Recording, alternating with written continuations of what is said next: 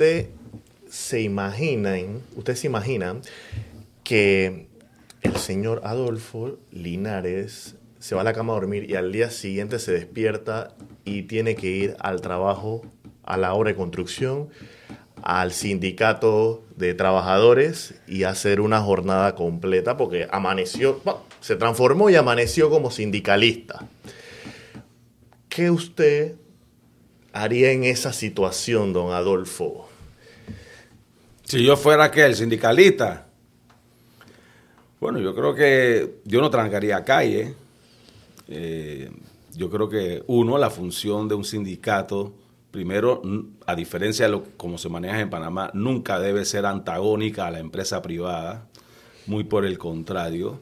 Eh, debe haber una sinergia entre ambos para obtener un bien común que ese bien común eh, que es obviamente que la empresa sea más rentable para que efectivamente se beneficien los accionistas y los trabajadores, ¿no?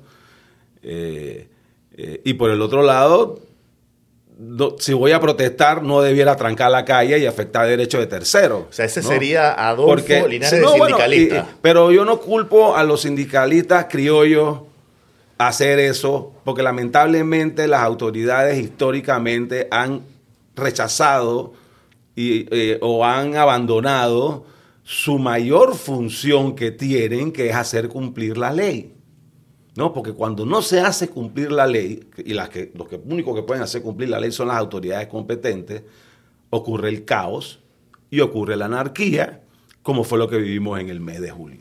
Porque lo que vivimos en el mes de julio fue caos y anarquía, ¿no? Este es otro episodio del Metro Podcast con Jessica Calles, periodista y nuestro invitado el día de hoy, el abogado Adolfo Linares, ex, ex viceministro de Educación, ex presidente de la Cámara de Comercio y un influencer. No, no, no, no, no, no, yo no soy influencer, no, no, eso tiene, yo no.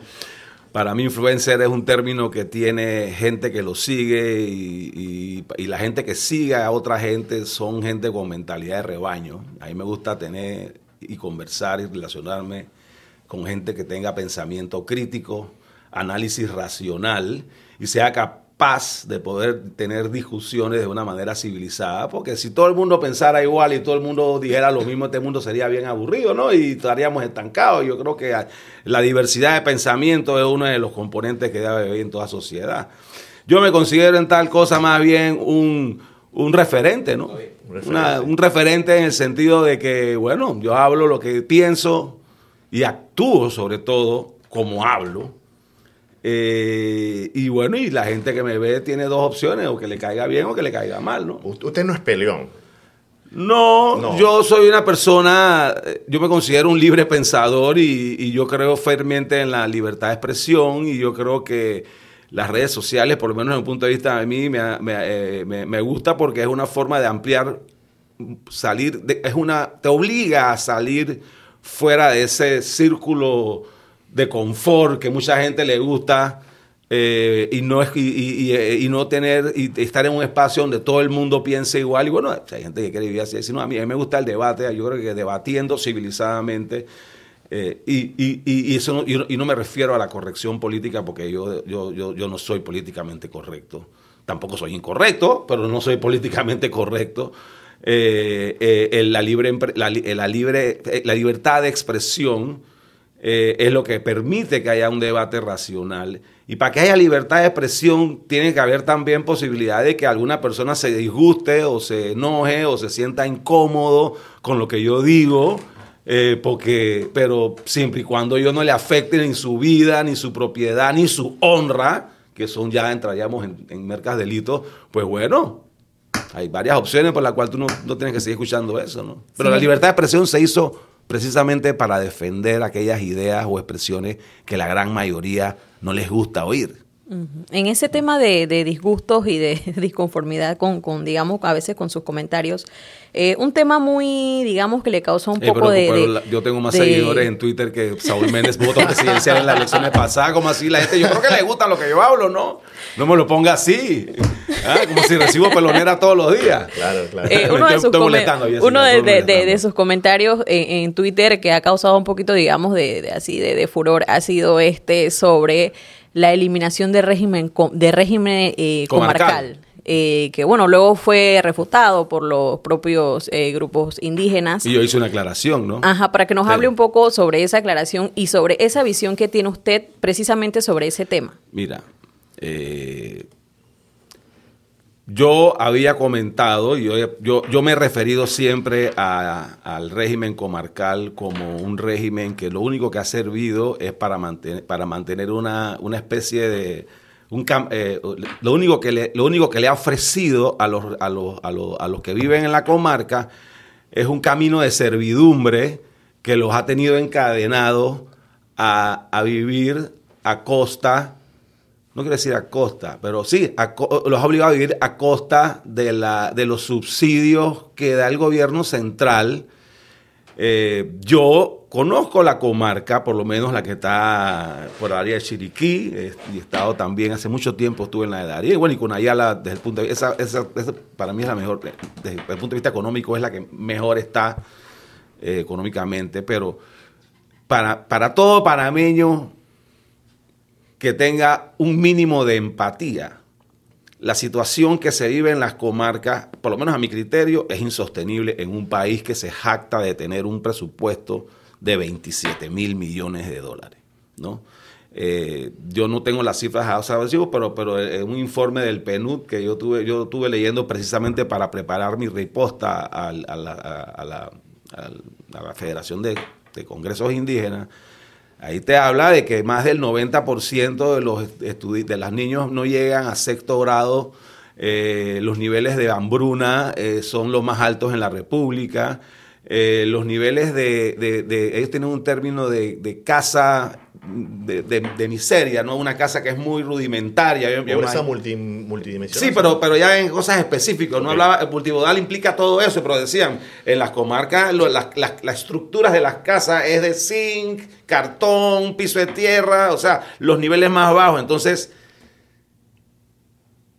el, Congreso Comarcal me decía que yo era, yo era, yo tenía, yo no, yo, yo no, yo no entendía que ellos estaban viviendo en un lugar donde ellos se sentían eh, que era su tierra y que ellos no, querían ninguna intromisión. Entonces yo lo que le respondí, bueno, pues si, ustedes están contentos viviendo en época, para mí, yo no estoy contento cuando yo veo eso.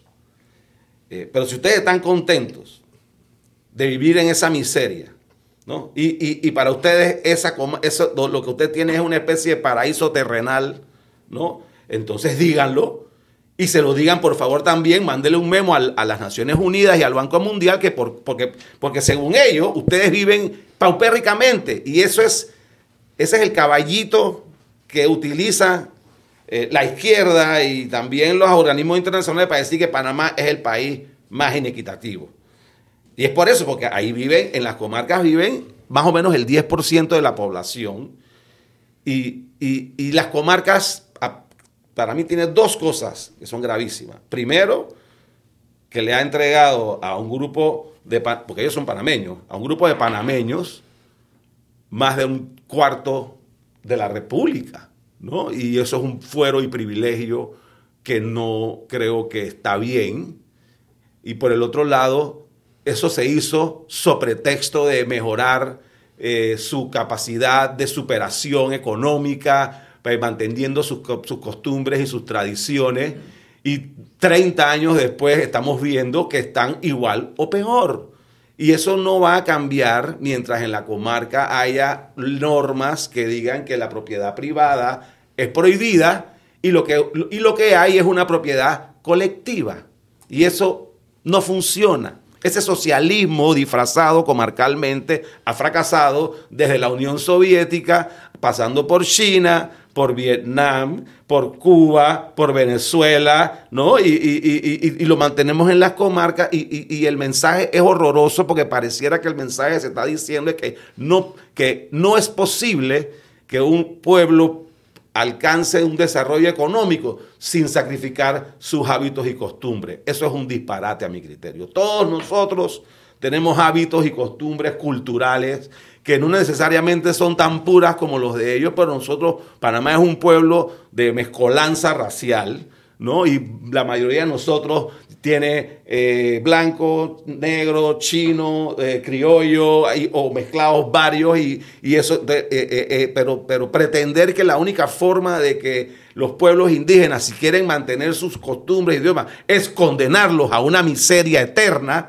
para mí es un argumento que no es sostenible en el tiempo. En esa misma línea de pensamiento, San Blas, Gunayala, ¿cómo sería si no estuviera bajo un régimen comercial? Yo, me imagino a San Blas, o sea, yo me imagino a San Blas eh, lleno de cruceros, eh, llegando a San Blas, a la misma, a Cunayala, ¿no? A la isla y un puerto que reciba todas esas cuestiones. Y cuidado porque no se puede haber desarrollado un pueblito, no solamente pues, un pueblito de repente, eh, una aldea cuna, pero también de repente una ciudad de personas extranjeras y panameñas que a lo mejor quieren invertir, porque con la llegada de cruceros va a haber negocios que se pueden hacer como restaurantes, tiendas, etcétera, empleo, etcétera. Entonces eh, eh, hay desarrollo. La comarca de Nove Buglé, que es la que yo más visité cuando fui viceministro de Educación. Y, he ido bastante porque tengo amigos en Tolé y, bueno, y siempre tengo más o menos ese contacto. Eh, y sobre todo la parte, no solamente la parte de Chiriquí, pero la que llega a, al, ¿cómo se llama? Al, Caribe, ¿no? Al Caribe, toda esa, toda esa costa es una costa hermosa que tú pudieras también, eh, eh, yo, yo me imagino una ciudad que acoja eh, eh, eh, estos turistas que bajan en estos puertos a conocer aldeas de repente de las comarcas ya más desarrolladas, sus tradiciones. O sea, y encima los recursos naturales que tienen esas tierras son recursos naturales que deben utilizarse para el beneficio de todos los panameños. Tú, pues, ahí, ahí, ahí debiéramos empezar a hacer eh, eh, ¿cómo se llama? Eh, ¿Cómo se llama para recoger agua? balsas, o todas, las piscinas para recopilación de agua, la fuerza hidroeléctrica, ¿no? Entonces hay que empezar a y sacar un poco de fundaciones ambientales, que más que fundaciones ambientales que están ahí son propagación ideológica, contaminando la mente de esa gente, diciéndole que el colectivismo es lo que funciona. Y aquí lo que funciona es que cada quien pueda hacer, una sociedad que cada quien pueda hacer eh, y superarse económicamente sin ayuda del gobierno eh, eh, y así escalar poco a poco y generacionalmente la escala social, ¿no? Eso no implica que tú no, eso no necesita que, eso no dice que tú no puedes tener un, eh, un colchón en el Estado que pueda ayudar de una manera temporal y con condiciones muy claras de, cumplimiento y de rendimiento a los que lo necesiten. Pero estamos en una situación hoy en día con 2.500 millones de dólares en subsidios por los últimos, desde Martinal y para acá, porque fue los subsidios, antes no habían subsidios, cuando yo fui viceministro de Educación con Miriam Moscoso, el presupuesto de inversión promedio en los cinco años era menos de 200 millones de dólares, de inversión de todo el gobierno. eso, se, eso se gastan en boquita en la asamblea, ¿no? Licenciado, vamos a entrar como en un juego ya, un cierto y falso. Yo le voy a dar una frase Dime. y usted me dirá, esto es cierto, esto es falso o esto puede justificarse mejor. Bien, vamos a empezar. Una mano invisible regula el mercado. ¿Cierto o falso? Totalmente cierto. El problema es que la gente no entiende el concepto de la mano. ¿Cuál es la mano del mercado? No es que es una mano invisible. El mercado es tú y yo, y todos los que estamos aquí, cuando nos paramos, todos los días tomamos decisiones. ¿Para dónde voy? ¿Para dónde no voy? ¿Qué voy a hacer hoy? ¿Qué no voy a hacer? ¿Qué voy a comprar? ¿Me compro una Gillette o me compro otra cosa? ¿O voy a comer McDonald's o prefiero ir al Club Unión o puedo ir a, yo creo como en Mondongo, pues allá Club? ¿No? Bueno, eso ya no, ya no se come mondongo porque ya el Club no existe, pero en mi época uno podía comer mondongo al Club. Y, y, y, y, todos los días, y, esa, y esas decisiones se toman en base a la información que hay de precios en los bienes y servicios que todo el mundo ofrece. Esa es la mano. No es una mano del mercado que manipula. Entonces, eso es la mano del mercado. La que sí es una mano que manipula y desvirtúa es la mano del Estado cuando pretende controlar de una manera centralista y planificada las decisiones que todos nosotros tomamos de manera individual. ¿Y cómo lo hace? Ofreciendo subsidios o impuestos adicionales más caros a bienes y servicios, dependiendo de lo que su criterio se lo diga. Eso yo no soy economista. Sí. Yo, pero, pero, pero digo, leo economista. Entonces, entonces esa mano invisible, la, verdadera mano invisible que distorsiona, no es la del mercado porque somos nosotros todos. Los 7 billones de habitantes en esta tierra es la mano invisible. La única que distorsiona es cuando el Estado te interviene. Vamos con la siguiente frase. El pobre es pobre porque quiere. ¿Cierto o falso? No, yo creo que eso es falso. La mayoría de las grandes fortunas, no solamente en Panamá, eh, pero hasta el mundial, han venido de gente que no empezó necesariamente eh, ni siquiera como clase media, sino desde abajo. Eh, el dueño de Sara es un ejemplo, el hombre más rico de España, es un hombre que tuvo una educación solamente de sexto grado, ¿no? O sea, y Mark Zuckerberg hizo Facebook, bueno, no era un tipo rico, no tampoco era un tipo pobre, pero, pero, pero a los 27 años hizo desde cero. O sea que no, la familia Mota que tanto critican, ¿no? Y que tanto empleo, yo no trabajo lamentablemente ni para ellos, ni lamentablemente soy su abogado, ¿no? Así que yo, yo ojalá, ojalá, ¿no? Eh, pero esa gente, toda esa familia, eso cuando llegaron aquí, yo, yo conozco a los nietos y son amigos míos. Vamos con eso. Esa gente llegó, empezó a ver aquí vendiendo mantequilla en la calle, ¿no? Vamos con la siguiente. El hundimiento del comunismo no significa la bondad del capitalismo. Eh, no, porque el, el comunismo se cae solo, por su propio peso, ¿no? El capitalismo en sí no existe. El capitalismo es el sistema económico que sale naturalmente cuando el Estado nos deja a nosotros hacer negocio y comerciar de manera libre y voluntaria. Porque el capitalismo es eso. Que el Estado no se meta y que cuando nosotros comerciemos bienes y servicios, lo debemos hacer de una manera libre y voluntaria. Entonces verán que no, y los abusadores, bueno, para, eso tiene, para que eso exista tiene que tener un Estado de derecho robusto un órgano judicial independiente, verdaderamente independiente, y cuando haya una, un conflicto, entonces resuelva el problema. Pero aquí no tenemos ni libre mercado, ni tampoco tenemos un órgano independiente en el Estado. Así que aquí no hay capitalismo. Aquí somos más colectivistas que otra cosa. ¿no? Siguiente. La derecha defiende los derechos de los privilegiados. ¿Cierto o falso? Yo, yo, yo aclaro, yo no, soy, yo no soy ni de izquierda ni soy de derecha. Yo soy liberal. ¿No? Eh, liberal clásico, hago esa aclaración.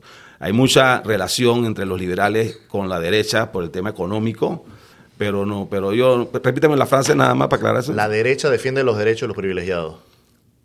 No, bueno, yo esa es una premisa que es totalmente falsa. Eh, yo pudiera decir que la izquierda también defiende los derechos de los boliburgueses. ¿No? la misma cosa. La volteó, la volteó. Sí, bueno, claro. Sí. Y la última. Panamá es un paraíso fiscal, ¿cierto o falso? Claro que sí. Desde el punto de vista, si nos comparamos con los infiernos fiscales europeos, yo quiero vivir en un paraíso, brother. Tú, o sea, si tú te pones a ver, ya sea sexual, fiscal, religioso, ¿tú dónde quieres estar? ¿En un paraíso o en un infierno? ¿Dónde quieres estar? No se ría, Jessica. ¿Usted quiere estar en es diabólica? En el paraíso, claro, en el paraíso.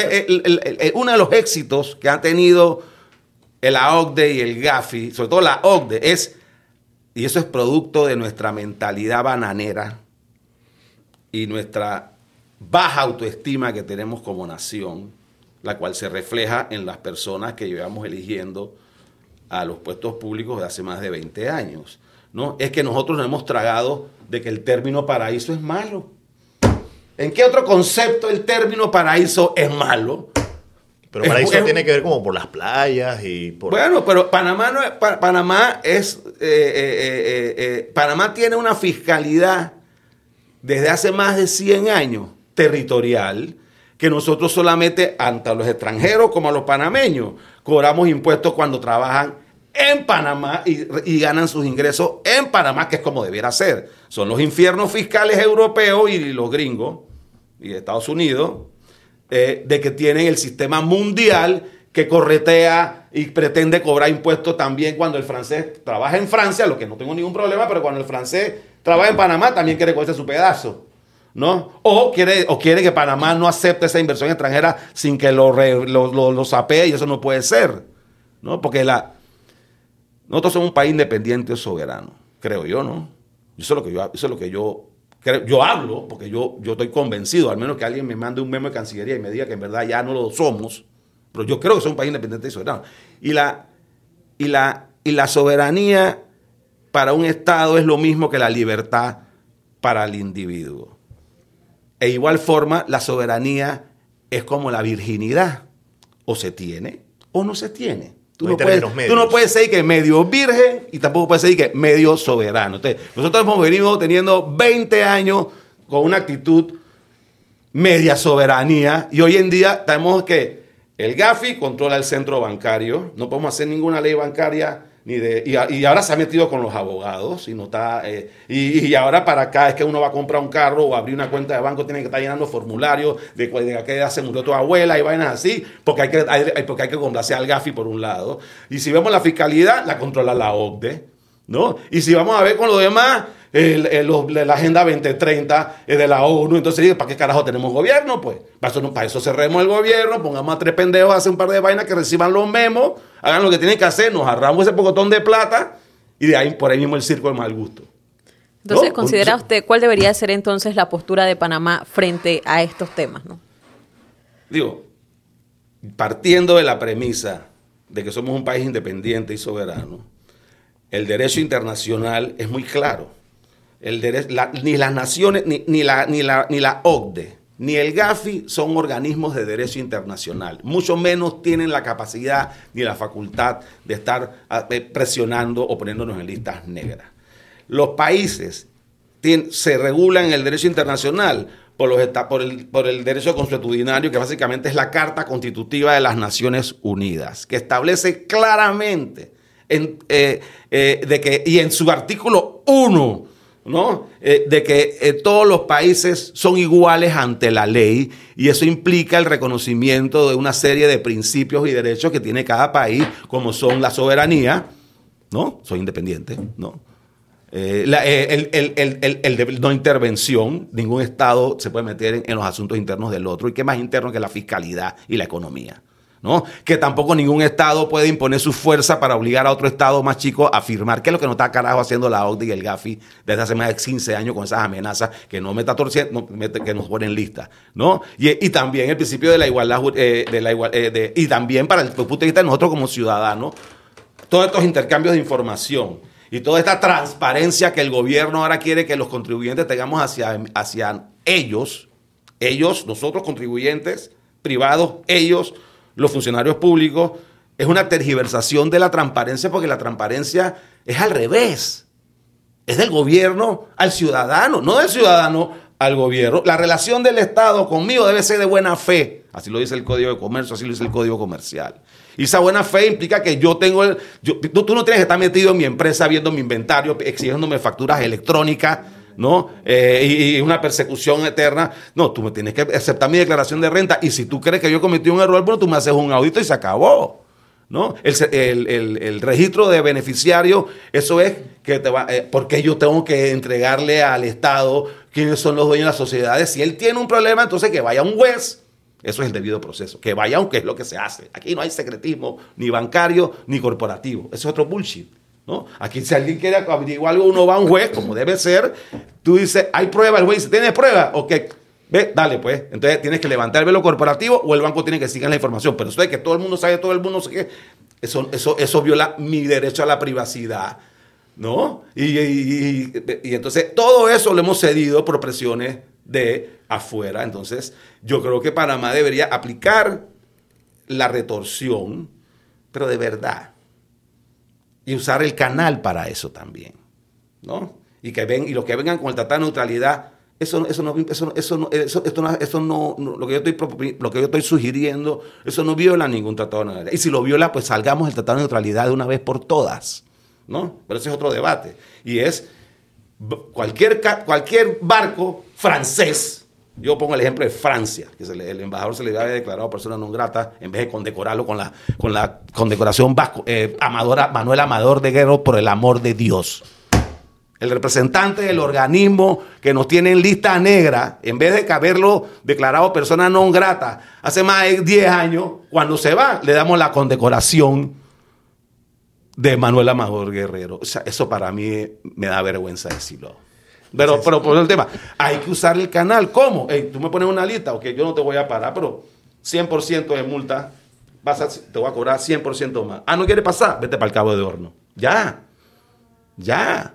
Y empezar a cobrar a los barcos de guerra gringo también, porque ellos tienen que pasar gratis, porque eso viola la neutralidad. Yo, no le, yo, yo sí les cobro a los chinos, para poner un ejemplo, y no le cobra a los Estados Unidos. Obviamente ese canal no es neutral. Y yo, yo soy pro gringo, no, no, no, o sea, pero no soy gringuero tampoco. Hay dos cosas diferentes. Licenciado, como, como, decía una vez Omar Torrijos cuando firmó el Tratado de Neutralidad, ¿no? dijo, dijo vamos a quedar bajo el paraguas del Pentágono. A mí no me molesta mucho eso, pero me molesta que me metan el paraguas por el FUAS. Tú disculpa la, expresión, que es lo que está pasando con todas estas listas. tenemos cinco años sin embajador americano aquí nosotros deberíamos haber hecho lo mismo hace cinco años y no mandarle embajador hasta que ellos pongan el suyo. Licenciado, usted es muy crítico, usted es muy crítico de la oferta electoral actual, eh, incluso de la elección sin partido, incluso la oferta de su partido, usted que es panameñista, ¿usted no piensa renunciar o sí? ¿Por qué voy a renunciar? Ah, no, yo no. Yo, quizás se siente más cómodo por la vida no, yo soy independiente. no, yo, tengo 57 años, yo tengo 16 años de estar metido en el Partido Panamita, yo no pienso renunciar.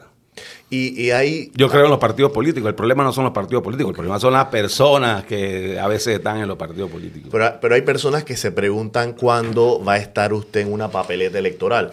¿En la papeleta electoral saldría Fulo Linares o saldría Adolfo Linares? Fulo Linares, yo creo que saldría, ¿no? Sería más. Bueno, yo no sé. Yo no sé. El, el, el, el, problema. ¿Cómo sería su plataforma si usted ah, decidiera lanzarse a la, Si usted hipotéticamente decidiera lanzarse a la política, ¿cómo sería su plataforma? ¿Bien independiente? Yo, creo. los independientes. Yo, eso independiente. Es que me gustaría saber cómo usted haría las cosas. ya sé cómo los otros hacen mal. Yo creo, yo creo que en las próximas, con el mayor de los respetos, yo no voy a renunciar al Partido Panameñista. ¿No? Eh, eh, yo no creo que el problema está ahí, el problema está en, los, en, los, en las personas, ¿no? Yo no creo en el término independiente, yo creo en las personas con independencia de criterio, y eso los hay dentro de partidos políticos o fuera de partidos políticos, así como hay independientes que son unos yesman y la botas, como hay también miembros del partido político que lo son. Aquí se necesita gente con independencia de criterio, ¿no? Eh, yo creo que lamentablemente con los candidatos que están al ruedo, todos, eh, unos más y unos menos, tienen el mismo discurso de lo que hemos venido haciendo eh, por los últimos 30 años. ¿no? Una, una especie, y si, tú, y si tú ves ideológicamente hablando, Panamá, aquí los candidatos todos son medio socialdemócratas, hasta el FAT, que es pues, el, el ñangarismo criollo más radical, ¿no? Eh, ¿Qué, ñangarismo? Esa es una coleología. Así como ellos nos dicen a nosotros los liberales neoliberal, pues yo a los comunistas les digo ñangara, pues cuál es la vaina. Mientras ellos sigan diciéndome liberal, yo les digo ñangara. Pero eso no es despectivo. Eso, eso puede ser a lo mejor no políticamente correcto, por aquí no tenemos, aquí hablamos, para debatir no puede pensar en su servicio, en microaggression, ¿no? Esa, esa pendejada, ¿no? Pero yo creo que este país, Panamá es un país corcho, siempre flota a, pesar de todas nuestras vicisitudes y, errores. Y, yo creo que aquí lo que se necesita básicamente, no, se necesita una constituyente para, para arreglar por lo menos reflotar este país y sus finanzas. Yo creo que hay que, hay que, hay que empezar por, por un, primero una reducción del gasto público, eh, pero muy drásticamente. Eh, hoy en día nos estamos, no solamente nos gastamos 2.100 millones de dólares en subsidios todos los años, eso es más que lo que recibimos por la expansión del canal anualmente, perdón, 2.500 millones, eh, eh, sin mayor número de estadísticas, a cuánta gente ha salido de la pobreza, cuánto ha ayudado. O sea, por el otro lado tienes una planilla estatal que nos está costando ya 500 millones de dólares al mes, no al año, al mes y eso, eso se transfiere no solamente en un costo enorme eh, para, los, para los bolsillos de los contribuyentes, sino que también eh, al tener más gente en, eh, metidos en, sin hacer nada, la burocracia se hace pesadísima, ¿no? Hoy en día, al ser un trámite en el gobierno, es, es verdaderamente denigrante, ¿no? Entonces hay que empezar por el gasto público hay que desregular la economía, ¿no? Eh, empezando por todas estas normas, eso no quiere decir que va a haber un libertinaje, pero yo creo que hay que empezar a desregular la economía y, y, para que no haya tanta tramitología, para que las personas y sobre todo las micro, pequeñas empresas puedan empezar a trabajar.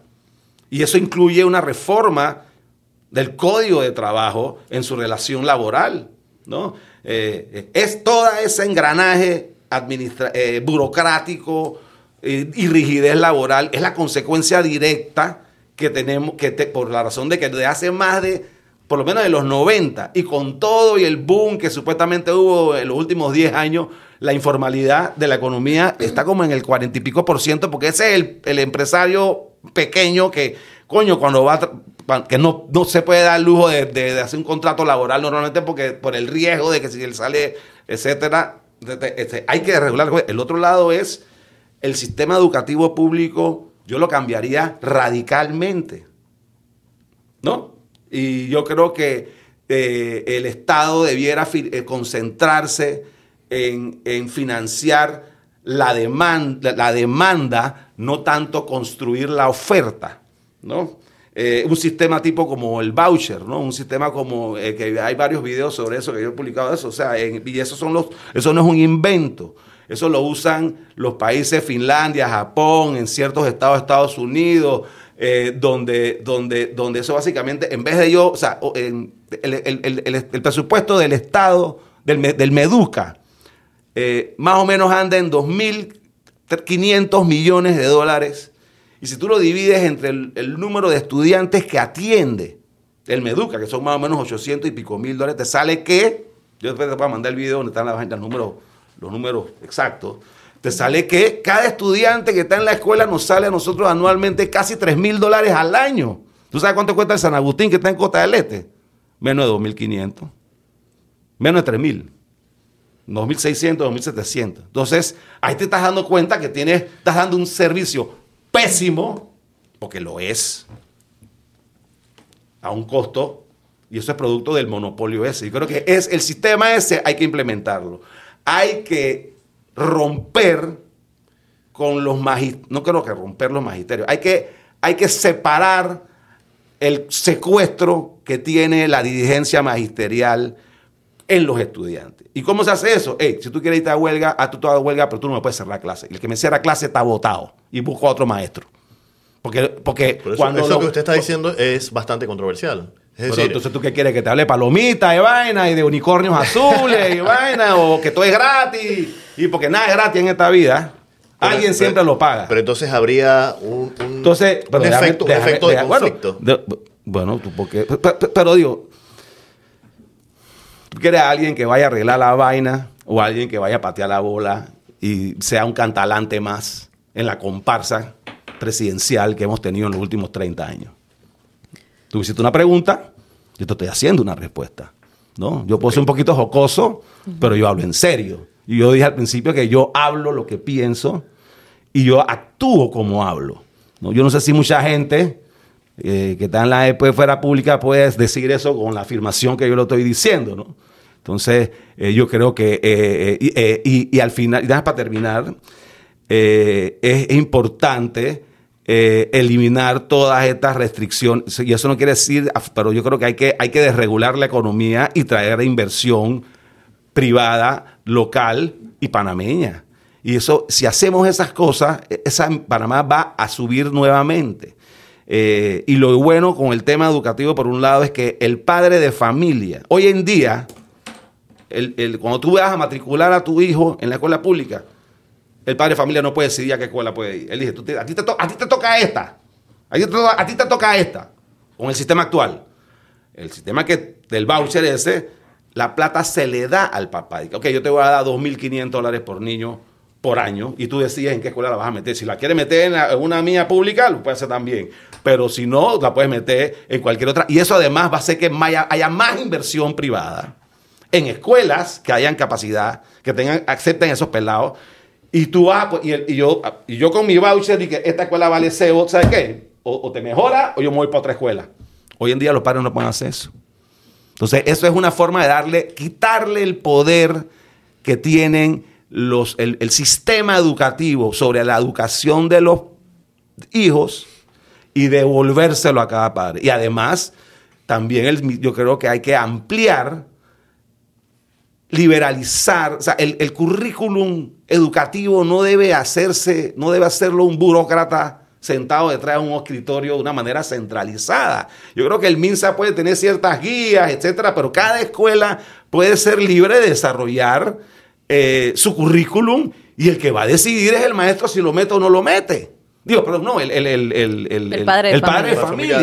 y tú puedes tener escuela. O sea, porque hay muchas veces que las escuelas, todavía estamos en un sistema de que a veces hay estudiantes, yo nunca fui bueno en matemáticas y a lo mejor yo después de matemáticas eh, eh, elemental, se me metieron química, física y yo era un martirio y a lo mejor separar y tener, eh, focalizar las habilidades.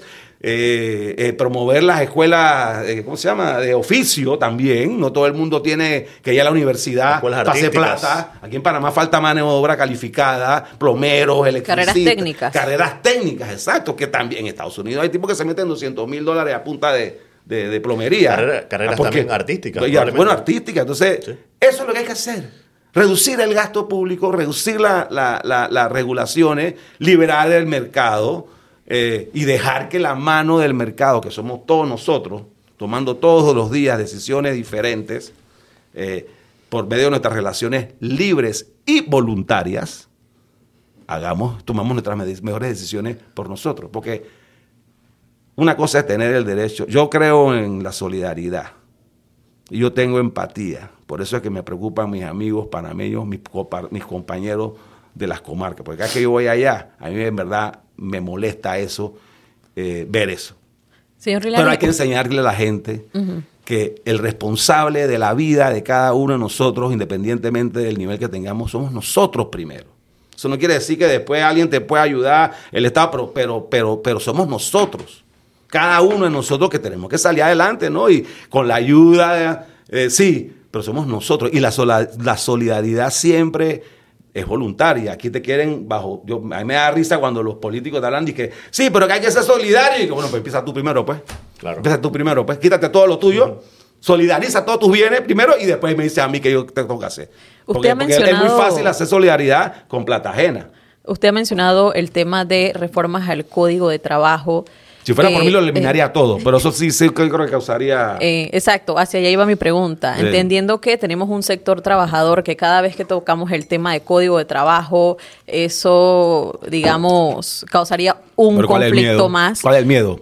¿Qué cosas en el código de trabajo usted considera que hay que cambiar? Sin entrar en detalles, yo creo que la, relación laboral debe ser libre, debe ser libre, debe ser, es un, el Estado no tiene por qué estar diciendo cuánto es el salario mínimo, cuánto es lo que se quede, cuál es la indemnización, cuáles son los, bonos, las bonificaciones, no, eso debe ser, eso debe ser una negociación, una negociación, ¿no? Eh, y mira el salario mínimo. Lo que pasa es que aquí, sobre todo en temas estos sociales, hashtag, ¿no? De justicia social, y la justicia social no es ni justa ni es social, ¿no? Ninguna de las dos, pero se trata, a veces la gente piensa analizar las cosas por lo bonito que suenan y no por sus resultados. Y mira el término, mira el, mira el salario mínimo. Tú ves las estadísticas, y este, hasta hay un señor Quevedo que habla mucho de ese tema muy bueno. René Quevedo. René, Quevedo.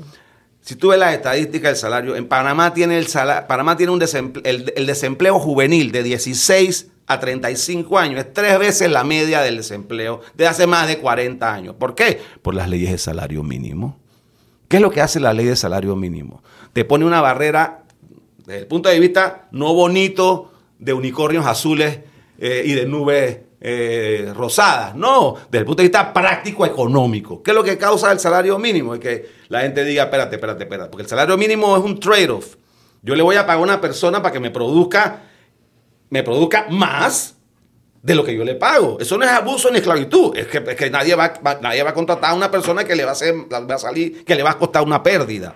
Entonces, tú pones un salario mínimo y, y sobre todo aquí, que lo aumentas cada dos años y eso es una barrera de entrada cada vez más alta y más difícil de superar para aquellas personas que son menos, menos capacitadas, que generalmente son los más pobres.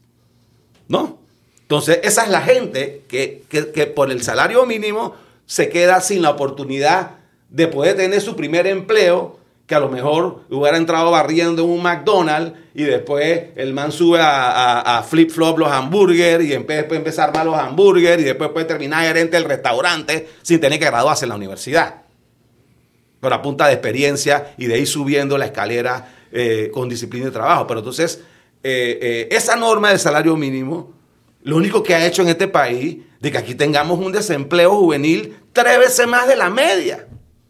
Y la, la tenemos, y cada año, y eso es al único que defiende, al único que benefician los salarios mínimos, son a los sindicatos. ¿Por qué? Porque ellos, al tener un salario mínimo, ellos mantienen su salario artificialmente más encima de lo que el mercado les pagaría. Porque le eliminas la competencia del aprendiz o del pelado que a lo mejor no tiene tanta experiencia como el otro, ¿no? Pero puede ser bueno, ¿no? Puede ser bueno y a lo mejor coge un poquito de mercado.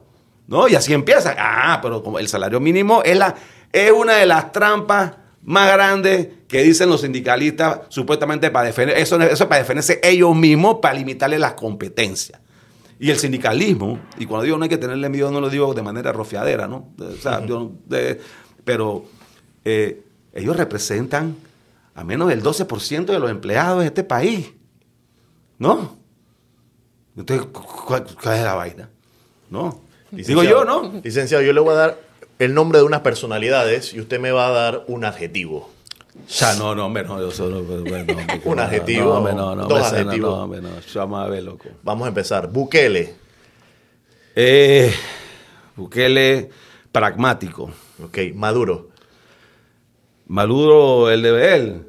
Eh, un boliburgués. Xi Jinping. Xi Jinping. Min Sanamavich. Joe Biden. Uncle Bernie, ¿te acuerdas de esa película de... de Uncle eh, es como un títere, es títere. Para mí es un títere. Bolsonaro. Bolsonaro es derecha conservadora. Petro. Un encantador de serpientes. Trump. Un engreído de derecha también pero, tan, pero, pero gasta, pero, pero fiscalmente irresponsable. Lula Silva. Suertudo que tiene ese man, un suertudo, loco. Sí. Va a ser presidente de nuevo, a pesar de que fue el embajador de Odebrecht en toda América Latina después de ser presidente. O sea, que Lula, después que fue presidente de ocho años, era el embajador de Odebrecht. Y cada vez que, antes que Odebrecht entrara a un país, mandaban a Lula, ¿no? ¿Usted cree que Bolsonaro no lleva chance con, con Lula? Yo en verdad no he venido siguiendo ese tema. Yo no sé. Yo eh, va, a ser entre Bolsonaro. ¿Se puede elegir Bolsonaro? Así, sí. en Brasil se puede elegir. Sí. no sé. Yo en verdad no. Yo ahora mismo estoy. Eh, eh, yo creo que vamos a una elección sin selección si no hay alguien como yo, digo yo, ¿no? Vamos a ver, no sé. Tú, me firmes vaina. No yo, si, si yo corro dentro del partido panameñista. Sí. Eso, eso por no, no Le he pensado, no le sí, el que no aspira no respira, Fren, pero eh, yo no le he pensado, pero sí, hay personas que me lo han dicho, pero bueno, yo no sé. Yo, la, realidad es que el partido panameñista, con la salida de, de, Melitón Arrocha y con la salida de, Eduardo Quiroz, que, es panameñista, y con la salida de Melitón no ha renunciado. Bueno, pero, pero, pero digo, eh, es una renuncia tácita. Yo, yo creo, o sea, si yo fuera Melitón, o sea, tú no es como, es como, iba a decir, la, como la virginidad y la soberanía. ¿no? O, sea, o o no estar. Tú no puedes estar eh, y que voy a, estar, voy a irme independiente, pero voy a estar inscrito. ¿no? O sea, yo, yo diría que no, no necesitas una ley para decirte que se lo vaya, pero bueno, cada quien hace lo que quiere. Pero yo creo que eso deja una encrucijada ahora mismo en el partido grande porque no hay, supuestamente Melitón Arroyo y Catrín Levy eran aspirantes a la candidatura primaria contra José Blandón. Al irse ellos dos, pareciera que no hay más nadie. Al menos que, al menos que de repente yo... Fulo Linares. Yo no sé, porque guay, pero eso, yo no, todavía no eso.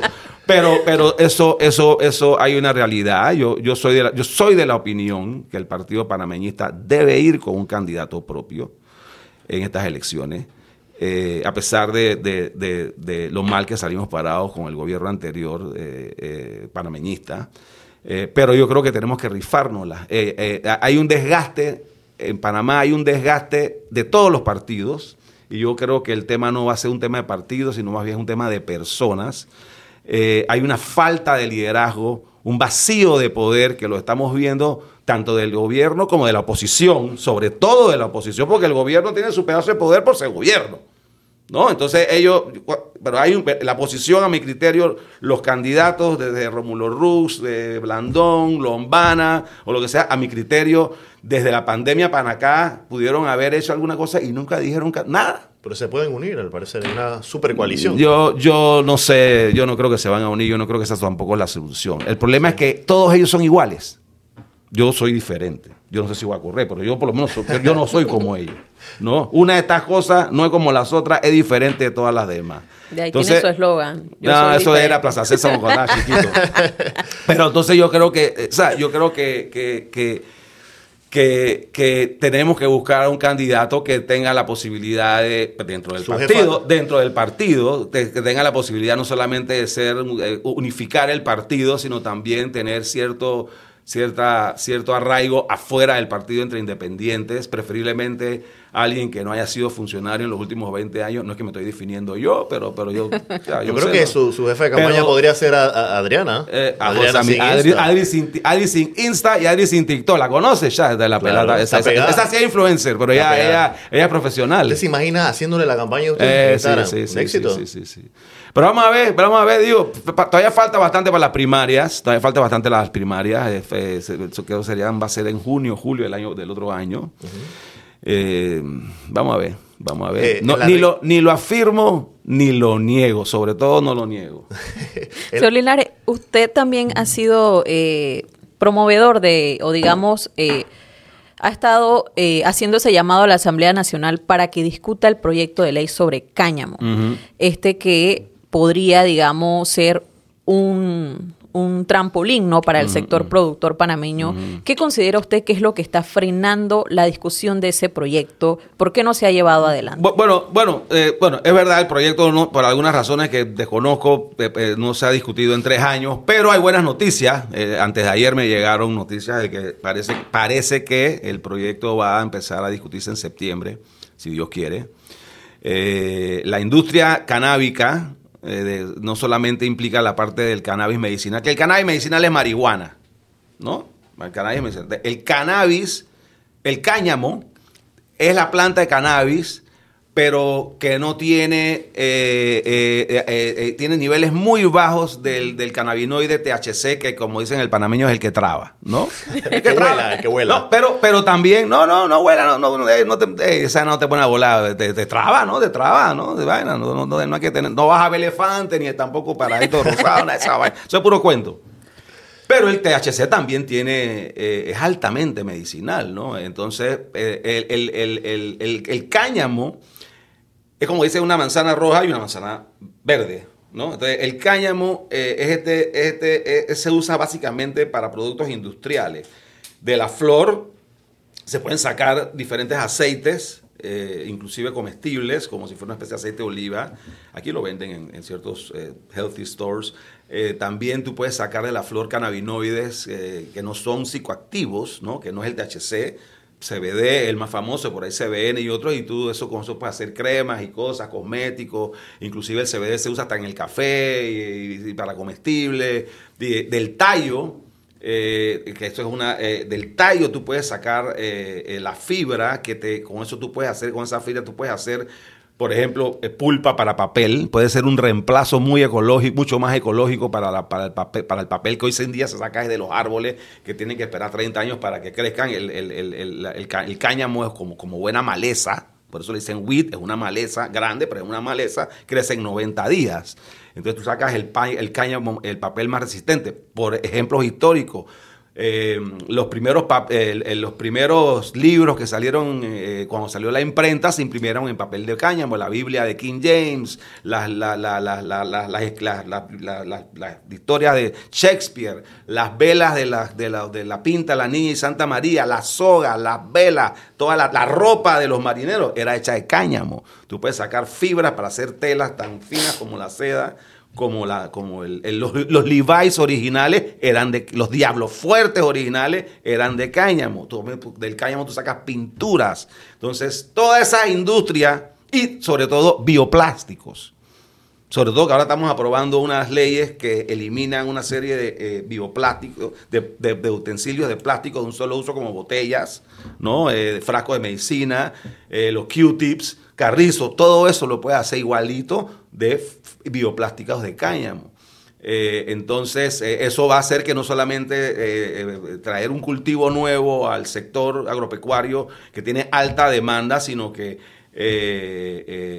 eh, eh, vas a poder impulsar, eh, que, vas, a, vas, a, habilitar una materia prima que va a poder utilizarse en industrias panameñas que se instalen para sacar todos estos productos que son nuevos, ¿no? Los bioplásticos, las botellas, los caparrizos o pinturas que sean. Y con, el, y con el desecho de ese cáñamo tú puedes hacer unos bloques como si fueran de concreto. Los gringos le llaman hempcrete, ¿no? Eso, que es un concreto, escal con fibra de cáñamo, agua y esa eh, es mucho más liviano, pero es más fuerte, es resistente, no se quema, etcétera, etcétera, etcétera. En lo personal, yo estoy trabajando desde hace más de cuatro años, y yo estoy un poquito apurado porque ya se me, me querían ir. Y yo creo que por eso fue que entonces yo no sé, pero, si Dios quiere se aprueba la ley, yo estoy con un grupo de, de, de americanos que vamos a construir una planta de procesamiento de cáñamo, una inversión de más de 25 millones de dólares en Coclé, en Agua Dulce, en el interior, ¿no? Donde aquí todas las inversiones se hacen en canal, aquí estamos haciendo una inversión donde vamos a montar una planta para procesar y, sembrar eh, el, cáñamo eh, con los colonos panameños. ¿En qué situación se encuentra ese proyecto de ley? Bueno, eh, el proyecto de ley está hecho, eso, el proyecto de ley se hizo en, en, el Ejecutivo y entonces se presentó en la Asamblea, en la Comisión de Comercio el 19 de octubre, el 8 de octubre del 2019, pero ya, si Dios quiere, ya parece que se está moviendo la cosa, así que es, lo más seguro se apruebe eh, se inicia el primer debate. Sí, pero, pero, pero se puede aprobar antes de que se acabe esta legislatura, porque hay tiempo suficiente y yo creo que se va a aprobar. Así que eso es una buena noticia. Eso es una buena Licenciado, ya en la recta final del podcast, nosotros tenemos unas preguntas de rigor que le hacemos a todos los invitados. Preguntas cortitas. ¿Y qué género y vaina? Y eh, Preferencia sexual y vaina. tal vez, tal vez, tal vez. Algo de, tal vez algo de eso. Me está poniendo nervioso lo que pasó. ¿Ah? Va la primera. Eh, lenguaje inclusivo, todes. ¿Has escuchado eso, no? ¿A favor o en contra? Mira, cada quien puede hablar como quiera. En mi época hablaban jeringonza, ¿no? Que chitú, chilán, no sé qué vaya, Usted puede hablar lo que quiera. Lo que no puede hacer es, lo que no puede hacer utilizar la fuerza del Estado a obligarme a que yo lo diga. ¿No? Eso es tan, cada quien puede, si tú quieres hablar con lenguaje inclusivo, tú puedes hablar con el lenguaje inclusivo. Lo que tú no puedes hacer es hacer una ley e imponerme que yo te hable. Y yo en lo personal, si me llega una persona y dice que, oye, yo quiero que tú me llames todes, bueno, yo te voy a llamar todes porque yo también, no, a mí no me, si él quiere que, yo voy a llamar a la gente como ellos quieren que se llamen. Lo que no está bien es que ellos me vengan a utilizar la fuerza del gobierno por un decreto y una ley a obligarme a mí a hablar. Ese es el problema. Con todo lo que tiene el inclusivo. Es como también con las cuotas de género. La misma cosa. ¿No? Eh, eh, yo soy padre de dos hijas profesionales, además de hermosas e inteligentes, a quienes yo les he tratado de mandar el mensaje de que a ellas nadie les va a regalar nada. Ellos, ellas tienen que trabajar duro por lo que quieren, de una manera honesta y sin joder a nadie, ¿no? Y el lenguaje, las cuotas de género para mujeres o para gente color, o para chinos, o para pelirrojos, si algún día lo hacen, porque yo también soy, yo soy más minoría que todos esos otros grupos. Y encima zurdo. pelirrojo zurdo. No hay en Panamá nada más que yo. ¿no? Pero zurdo eh, políticamente. Pero el, cuando tú haces una cosa, tú dices, aquí hay una ley porque cada junta directiva tiene que tener dos mujeres. Entonces, el mensaje que tú estás mandando es que las mujeres son mantequilla. ¿Sabes lo que es mantequilla? Cuando estaba en la escuela que iba a jugar, que el 6, que hey, ese mano lo pique, que mantequilla, que bueno, bueno, juega, pero si hay que buscar mantequilla para el otro lado. Ese es el mensaje que y yo no quiero que mis, mis hijas no son mantequilla. ¿no? Y yo he trabajado mucho como padre de familia y para educarlas y tratar de guiarlas, guiarlas, eh, eh, de que sean mujeres con, con mentalidad fuerte e independientes. Y, el y eso es lo que se hace con cuotas. Y en un país como Panamá, que ha tenido presidenta mujeres de la República con Mireya Moscoso. Hemos tenido Graciela Dixon, que además es mujer negra, presidenta de la Corte. ¿no? Y hubo dos presidentas más, Mirza Aguilera de Franceschi, creo que, creo que también, ha habido dos, eh, ¿cómo se llama? La que fue... la que tenemos actualmente. La que tenemos actualmente, ahora Emerita Guerra, eh, en la Asamblea tuvimos Balbina presidenta, ella, nivel Ágrego presidenta. Eh, en la Cámara, en el sector privado tenemos a Marcela Galindo presidenta. En la PED ha tenido como tres, Batieleta, la Victoria Fije. Eh, Elisa Suárez. creo que el CONEP ha tenido dos presidentas, la Pelada Quijano y en la Asociación Bancaria, la presidenta de la CCBC. ¿De qué estamos hablando? Mérito, no cuotas. Mérito, exacto, no cuotas. Okay. Cuotas no, porque la cuota te dice que eres mantequilla. Usted no es mantequilla, usted está aquí por usted, no por cuota. Claro. Eh, matrimonio entre personas del mismo sexo. Mira, yo creo que ya, yo escribí, hasta eso, sobre eso. Yo escribí, en el 2015 yo saqué un artículo en, otro periódico. Ustedes todavía no estaban, en, todavía, en el 2015 no estaban todavía, ¿no? Sí, bueno, en el 2015. Eh, yo soy católico, yo no voy a misa, ni tampoco digo Dios primero cada vez que digo una palabra, y pero, pero yo, soy, yo no rechazo mi, mi, mi, mi upbringing mi, mi, eh, de iglesia eh, católico, aunque no me gusta Pancho, yo soy más de la línea de Juan Pablo II. yo creo que una cosa es el matrimonio religioso de cualquier religión, musulmana, judía, católica, cristiana, lo que sea. Y dentro de ese matrimonio, si yo me quiero casar bajo las normas, bajo los dogmas de una religión, como feligrés de la misma, yo debo cumplir esas, esas normas religiosas, ¿no? Eh, eh, pero, y, pero el, y si ese, y si el, pero otra cosa es el, matrimonio civil, ¿no? Y, hay unos le llaman unión, a mí, para mí es un tema semántico que no vale la pena pelear en eso, pero, para el concepto, yo voy a usar la palabra matrimonio para, para, El matrimonio civil es otra cosa. Y el Estado no debiera decirle a otra persona, a dos personas adultas con capacidad de tomar decisiones voluntarias y libres, de que puedan tener una relación contractual para vivir en comunidad, porque eso es lo que es al final el matrimonio civil.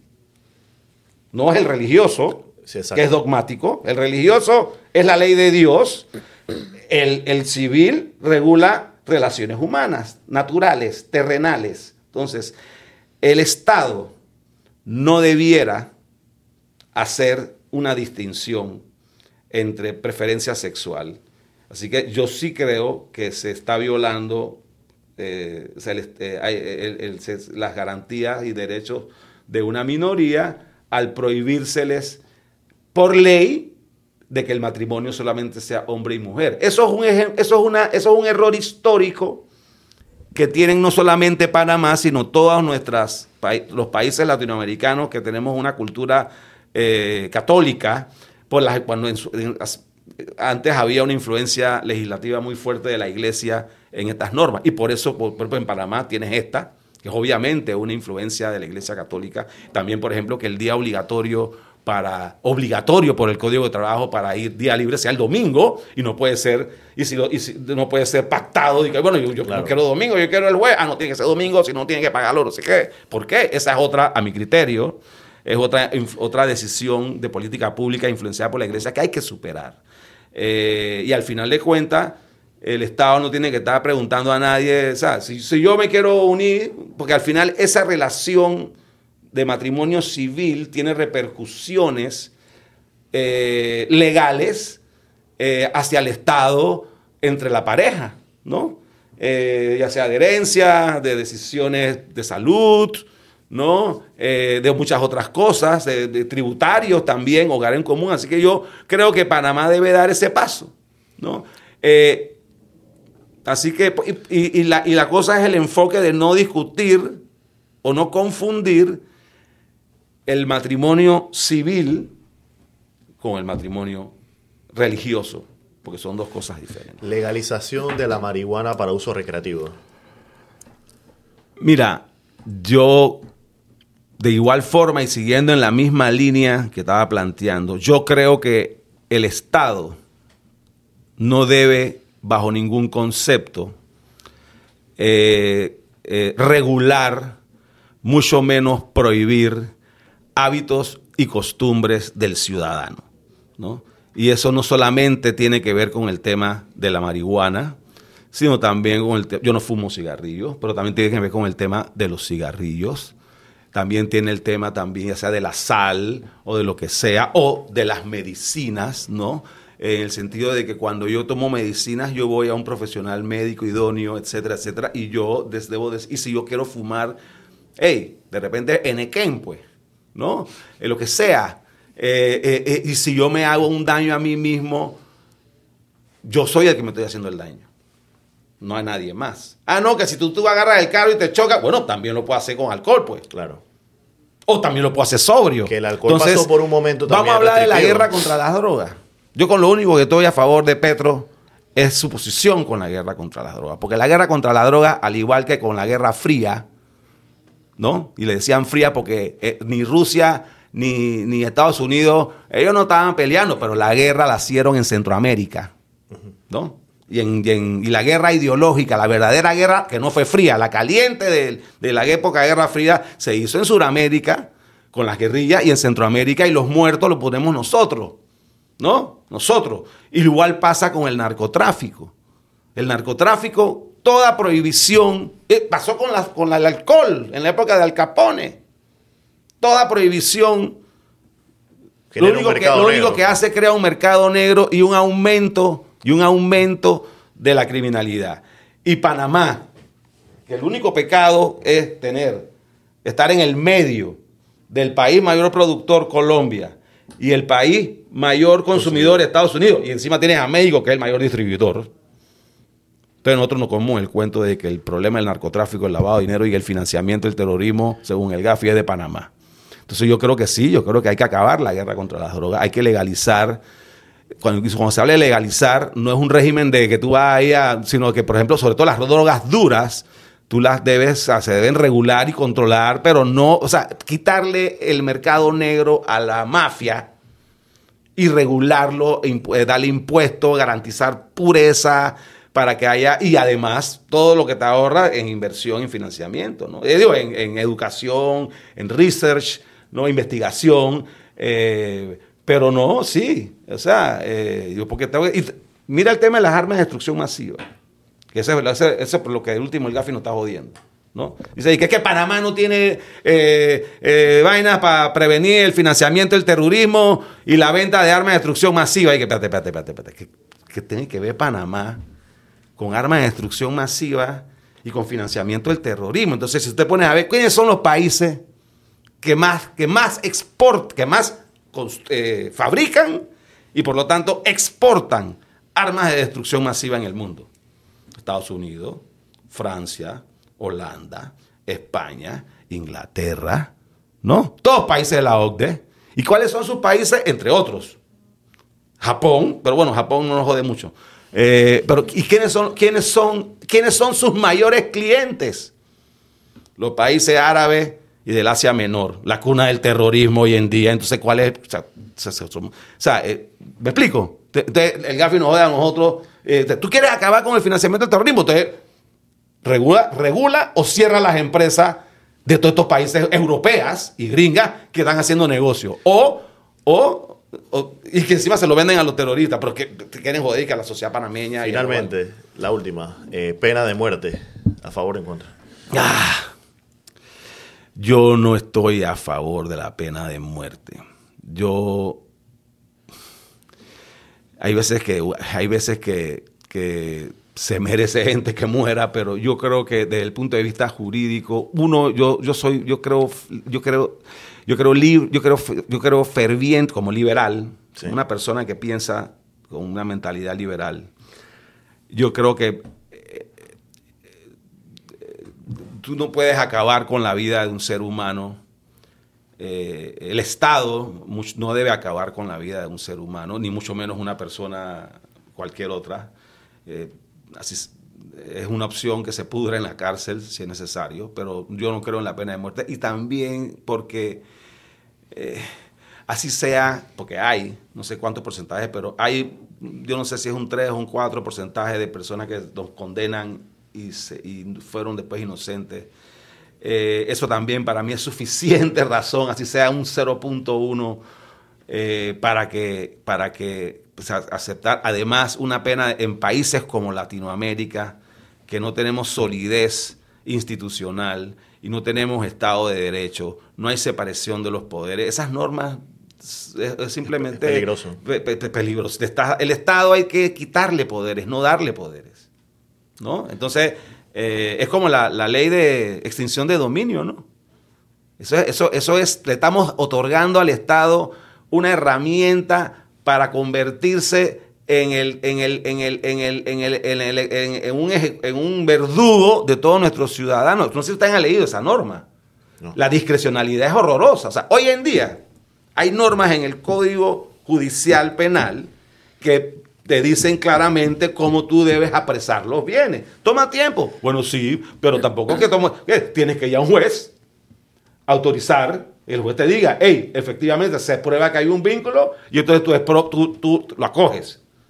Pero aquí dicen que simplemente eh, eh, es una eh, intuición e inclusive te pueden extinguir los dominios de tus bienes, aun si vas a juicio y sales inocente. Entonces, ¿cómo así? Salí inocente, pero me quitaste mi vaina. ¿Cómo así? O sea, esa vaina es horrorosa. que, y en Estados, Estados Unidos se llama el Civil Asset Forfeiture. En Estados I, I speak English as a second language. Tú me, tú me disculpas, ¿no? ¿no? A civil Asset Forfeiture. Y en Estados Unidos. Es, es, la misma. Los gringos son los que están poniendo, pero ellos lo, ellos lo quieren, para, ellos lo están usando para, porque, ellos van a usar, ellos son los que los primeros le van a decir, ven acá, brother.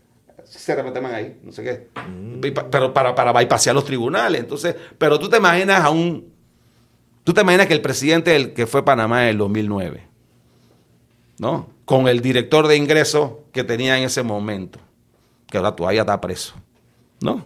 ¿Te imaginas ese poder de esa gente para para llegarte, pues, y te quito, pues, y, no, y no, no hay recursos. El que tiene que demostrar, se, se, voltea la carga de la prueba, que es otro, otro, otra violación a un derecho fundamental de presunción de inocencia, ¿no? no, no, porque, porque, porque de una manera eh, de intuición me congelaron la vaina, entonces yo tengo que demostrar que es mío, ¿no? Es al revés. El que me tiene que demostrar que yo he hecho algo malo es, el gobierno, no yo. Entonces, esa ley no debe pasar, pero yo creo que van a pasar como se nos ha pasado 20 años pasando todo lo que nos, todo lo que nos envían. Pero esa sería horrorosamente mal. Se va a prestar políticamente, pero rapidito, y los gringos le va a valer tres pepinos, porque al final a los gringos le importa lo que es de su interés. ¿no? A ellos les importa, y, si, al final nosotros caemos, caemos a mano de Saúl, ellos van a aplicar el tratado de neutralidad, la, enmienda de Conchini, y se van a quedar con el canal, y nos vamos a quedar aquí con Saúl. Porque los gringos, así son todos los países. Todos los países velan por sus intereses, y eso es así. Eso como debe ser. Y Panamá, el gobierno de Panamá, tiene que velar por los intereses de los panameños. Eso no me dice que yo soy egoísta ni que no soy empático. No, pues todo el mundo hace lo mismo. Ahora, lo hacemos civilizadamente. Y sobre todo, no lo podemos hacer de una manera como si fuéramos Congo. Licenciado, ¿no? Eh, muchas gracias. Muchas por que no tomé café, brother, porque te imaginas si hubiera venido con el café prendido. ¿Ah? Muchas gracias por, por visitarnos en este, este nuevo episodio. Ninguno de los candidatos presidenciales que hay ahora se atreve, a tocar estos puntos así. Ninguno. Y ojalá me equivoque. ¿No? ¿No? Pregunto. Sí, eh, o sea, eh, Ninguno. Cubrimos muchos temas, licenciado, y, y, y usted es bienvenido, más que bienvenido al Metro Podcast. tú, me, invitas, tú me invitas, yo, yo, tú me invitas, yo vengo. O sea que yo, yo, yo, a mí, a mí ya, yo, yo, no tengo, eh, yo no soy así como, eh, yo no soy, yo no soy candidato, a mí nadie me sigue, ¿no? Por ahora, por ahora. Ah. Jessica Calle, pues. Muchas gracias, Jessica, un placer. Gracias. Y aquí lo que están, backstage. al equipo. Backstage. Eh, por otra por otra edición del Metro Podcast. Ya nos fuimos una hora y media, loco. Esperen eh, en los comentarios a ver qué, qué, podemos. ¿Eso lo sube cuándo? ¿Cuándo va a subir? La próxima semana. Ah, en, los, en, los, comentarios, a ver, coméntenos sobre las opiniones que acaba de dar el licenciado eh, Linares. Y bueno, hasta una próxima edición.